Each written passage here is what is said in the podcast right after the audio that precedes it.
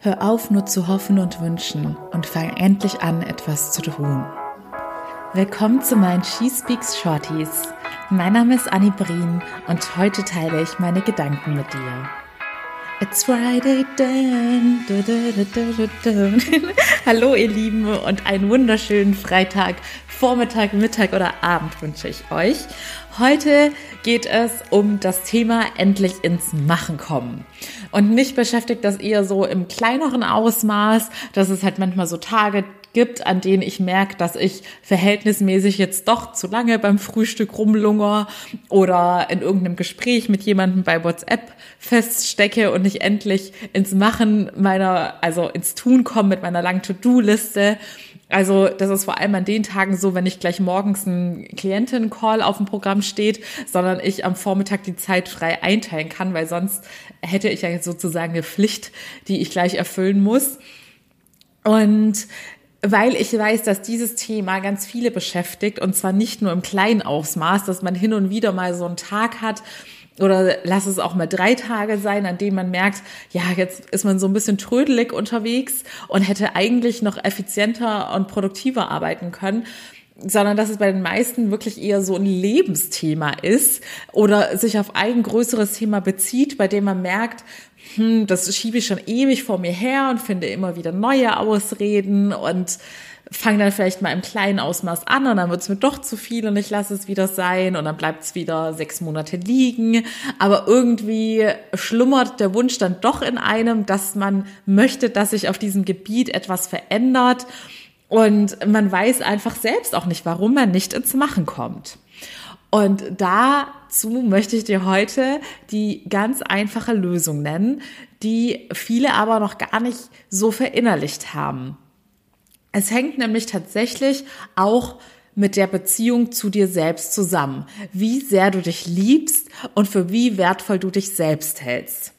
Denn alle Personen, die du wirklich von Herzen liebst und die du dementsprechend auch als sehr, sehr wertvoll einstufst, für diese Personen wünschst du dir ja nur das Allerbeste und die behandelst du sehr liebevoll und bist einfach daran interessiert, dass es diesen Personen in allen Lebensbereichen super gut geht und sie alles Glück der Welt bekommen. Wenn du dich also wahrhaftig selbst lieben würdest und wenn du dich auch selbst als unfassbar wertvoll einstufen würdest, dann wüsstest du auch, dass du es verdient hast, deine Wünsche und deine Träume zu verwirklichen. Dann wüsstest du auch, dass die Veränderung, die du höchstwahrscheinlich deshalb anstrebst, weil du weißt, dass sie dein Leben auf irgendeine Art und Weise verbessern wird und dich dementsprechend auch glücklicher und zufriedener machen wird, dann würdest du ganz anders an so eine Veränderung herangehen. Dann würdest du das nicht ewig vor dir herschieben und dich immer, immer schlechter dabei fühlen, auch wenn du dieses Gefühl nicht jeden Tag bewusst spürst, aber es ist da, denn du betrügst dich im Endeffekt selbst, indem du es immer weiter aufschiebst. Und denkt da mal drüber nach, weil ich bin mir sicher, dass kaum einer von euch diese Sichtweise auf diese Thematik schon hatte. Frag dich mal, wie wichtig du dir selbst bist, ob du auch wirklich liebevoll und respektvoll mit dir umgehst und woran es dann liegt, dass du deine Wünsche nicht ernst genug nimmst, dass du deine Ziele nicht ernst genug nimmst und nichts dafür tust oder viel zu wenig dafür tust,